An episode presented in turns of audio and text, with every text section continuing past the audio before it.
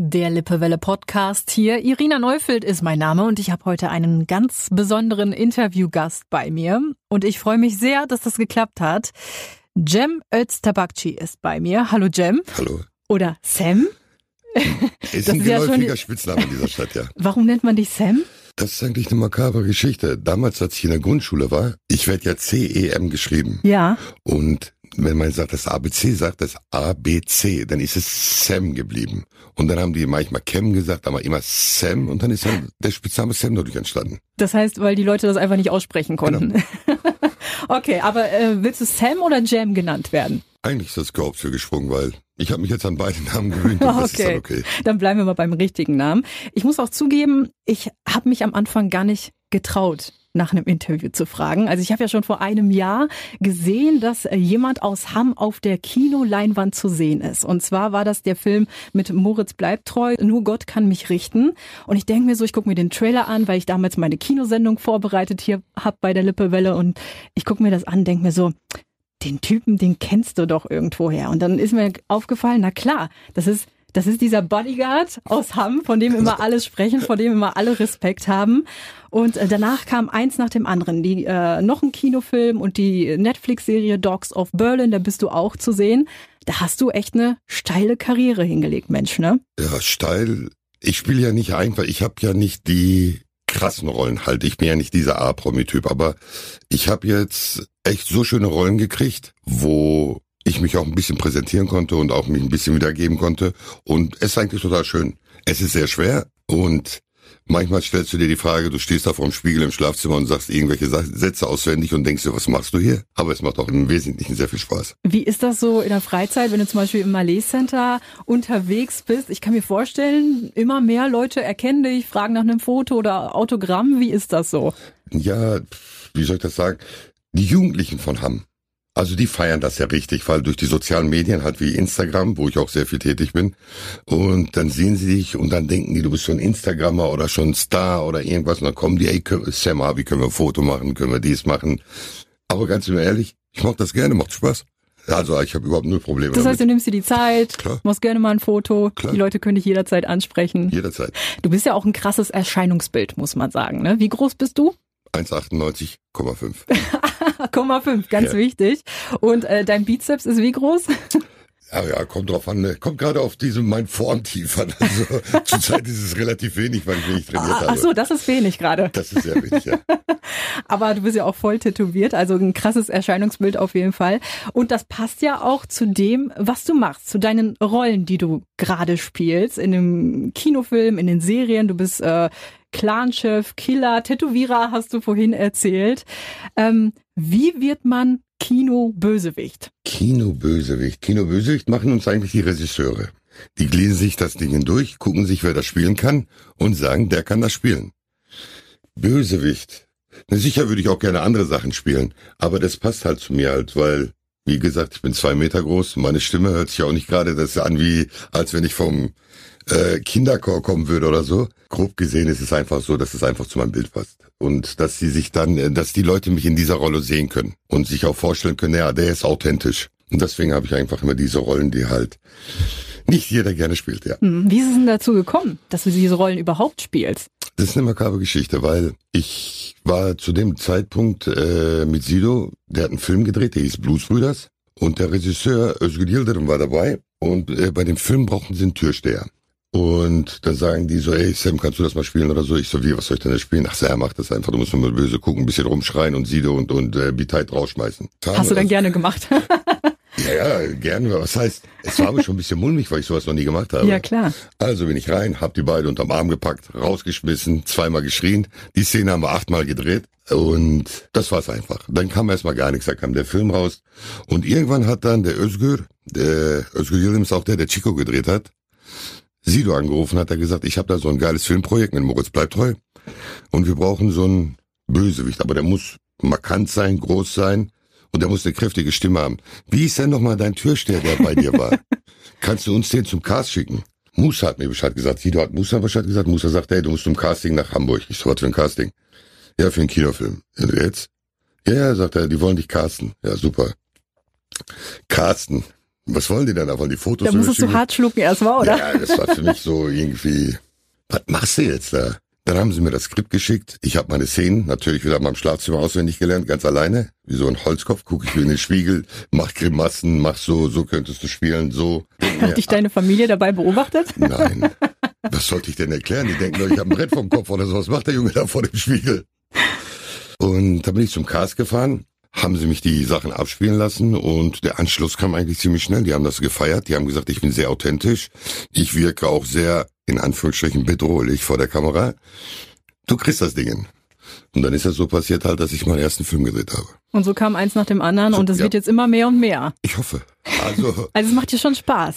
Ja, äh, wenn man die Resonanz sieht und wenn man das so sieht, so du siehst dich selber vor der Leinwand und dann guckst du so und dann denkst du dir, ist schon cool, ne? Wenn du sowas machst, so dann denkst du dir, egal, spielt seine Rolle nicht schlecht. Also kommt drauf an, weil das Ding ist ja auch diese, zurzeit ist dieses Immigrationsding sehr interessant.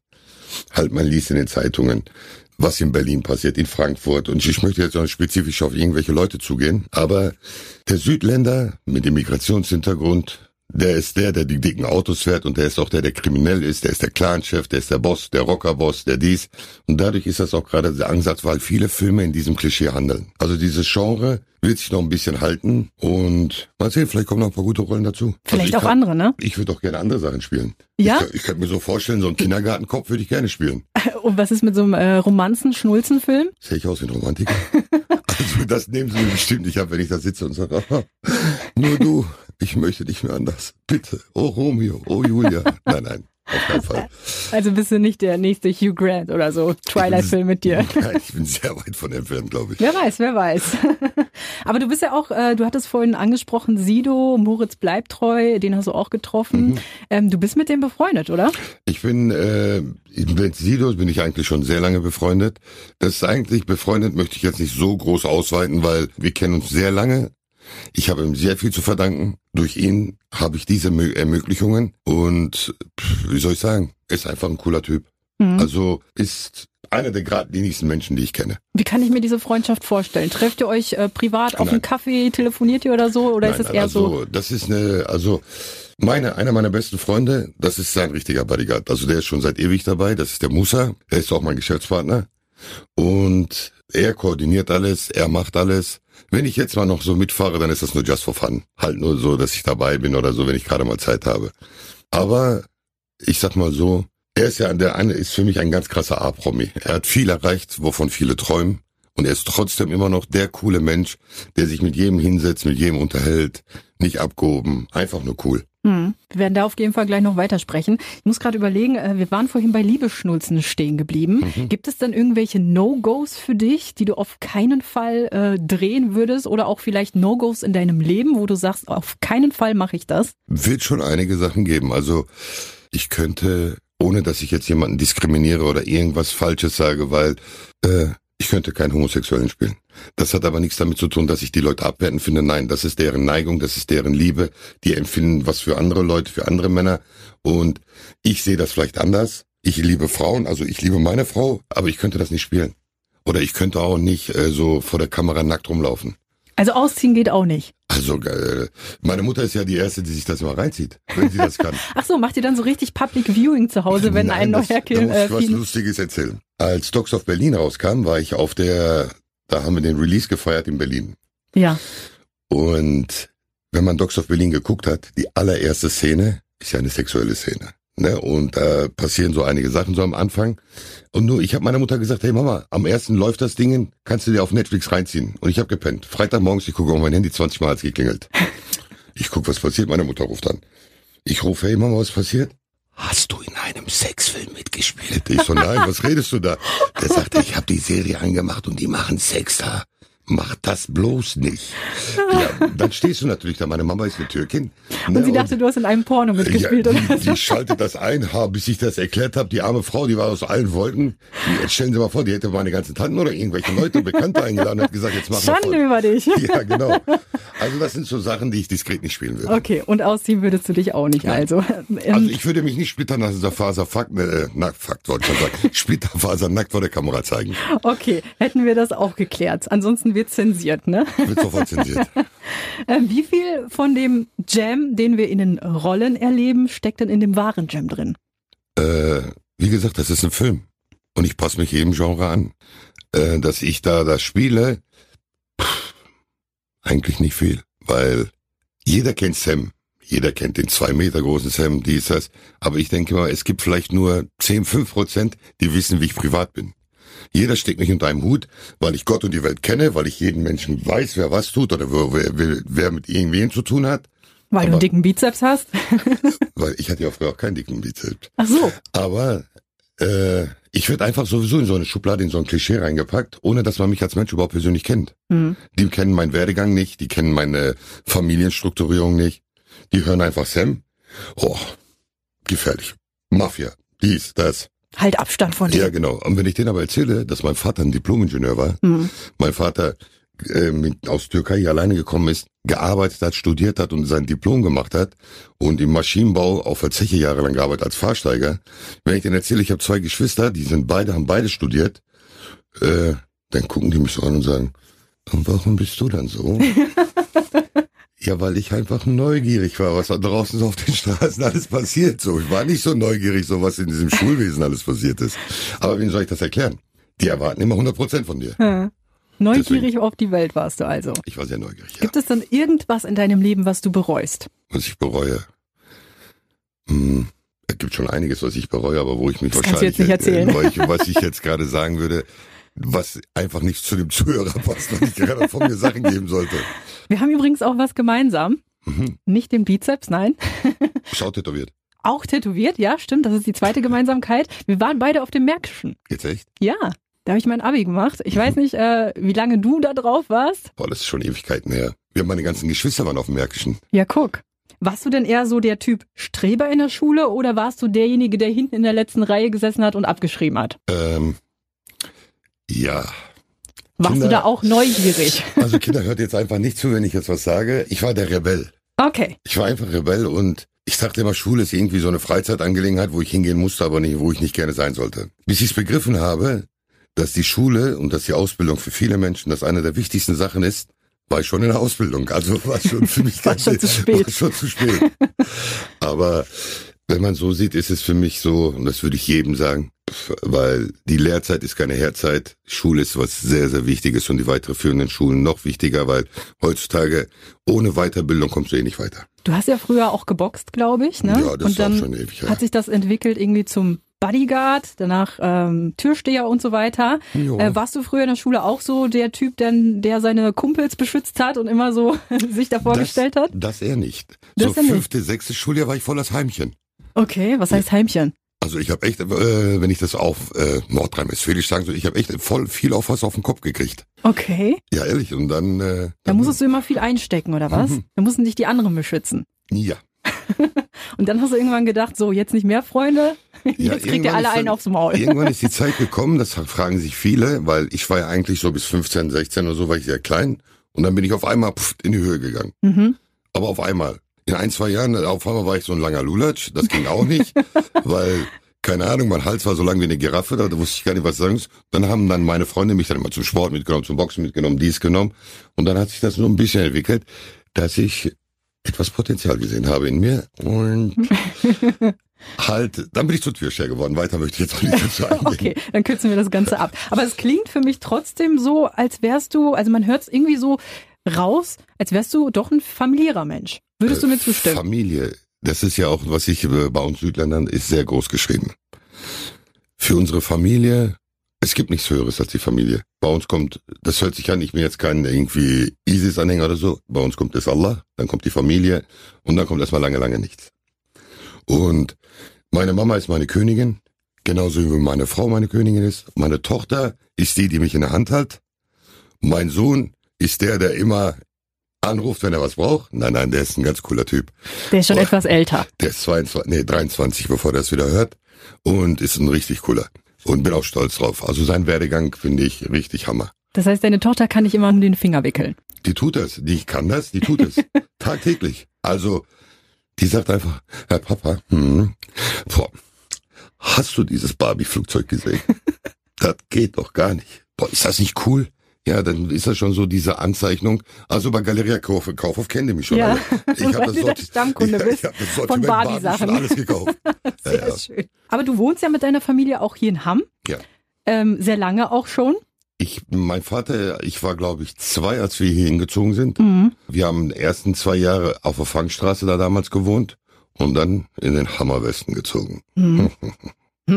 heißt, Hammerwesten. es war eine wilde Zeit. Nee, ist eine coole Der Zeit. wilde Hammerwesten. Äh, Sonst, es gibt ja nicht umsonst den Spruch, ne? Aus dem Westen kommen die Besten. Ich möchte jetzt niemanden anderen zu nahe treten. Ich komme dem- aus Herring Gang. Ach, die Herring Gang. Die wollten auch immer gerne am Westner sein. Ja, wir hatten immer ein bisschen Respekt, das muss man zugeben. Aber was zieht dich denn nach Hamm, beziehungsweise warum bleibst du hier so gerne? In Anbetracht dessen, was du vielleicht jetzt schon erreicht hast. Also ich meine, deine Karriere wächst und wächst und du bleibst trotzdem mit deiner Familie hier im gemütlichen, beschaulichen Hamm. Es ist einer der schönsten Städte im Ruhrgebiet. Es macht Spaß, wenn man mal in Berlin ist. Es macht Spaß, wenn man in Hamburg ist. Es macht Spaß, wenn man in Frankfurt ist. Jedes, jedes Stadt, äh, jedes Land äh, hat dann seine eigenen Dings. Die Berliner sind mir zu hektisch. Die Hamburger sind mir zu cool. Die Frankfurter sind mir zu asozial. Also, also jetzt nicht, dass ich das jetzt meine. Das ist jetzt als zum Beispiel. Wenn du lange weg bist und äh, nach Hamm zurückkommst, ist Hamm einfach die Stadt, wo du geboren bist. Ich kenne jede Einbahnstraße und wir haben eine Menge davon hier in Hamm. Also ich kenne jeden Weg, den ich fahren kann. Ich würde hier nicht wegziehen. Auch nicht wollen. Mhm. Auch wenn ich, wenn ich noch erfolgreicher werden würde, dann würde ich mir ein Grundstück suchen, vielleicht irgendwann, würde ich mir ein Häuschen irgendwo hier kaufen. Und ich gehe hier nicht weg. Es ist die schönste Stadt der Welt. Wenn du unterwegs bist, vermisst du dann auch manchmal Hamm? Wenn ich zu lange unterwegs bin, dann äh, bin ich sehr froh, echt wieder, wenn ich das für Ortseingangsschild Hamm sehe. Hm. Jetzt haben wir gerade über Herring Gang, Hamm Westen und so weiter gequatscht. Wie erlebst du denn dieses Zusammenleben der verschiedenen Kulturen hier in Hamm? Also zum Beispiel, ich habe russische Wurzeln, du bist Türke und so weiter. Da treffen ja schon viele Kulturen aufeinander, gerade hier in Hamm. Ähm, wie erlebst du das? Ja, das Ding ist aber so, in Hamm ist das so, jeder kennt sich jeden irgendwie. Wenn man hier aufgewachsen ist, wir haben ja nicht viele Orte, wo wir hingehen konnten. Damals hatten wir die Südstraße, dann haben wir, haben wir gerade schon drüber gesprochen, das berühmte Extrablatt, ne, was andere Leute als Das Bü- Café. das Café in Hamm. Zum Beispiel, wir trainieren alle im Fitix. Da treffen alle Nationalitäten auf einmal.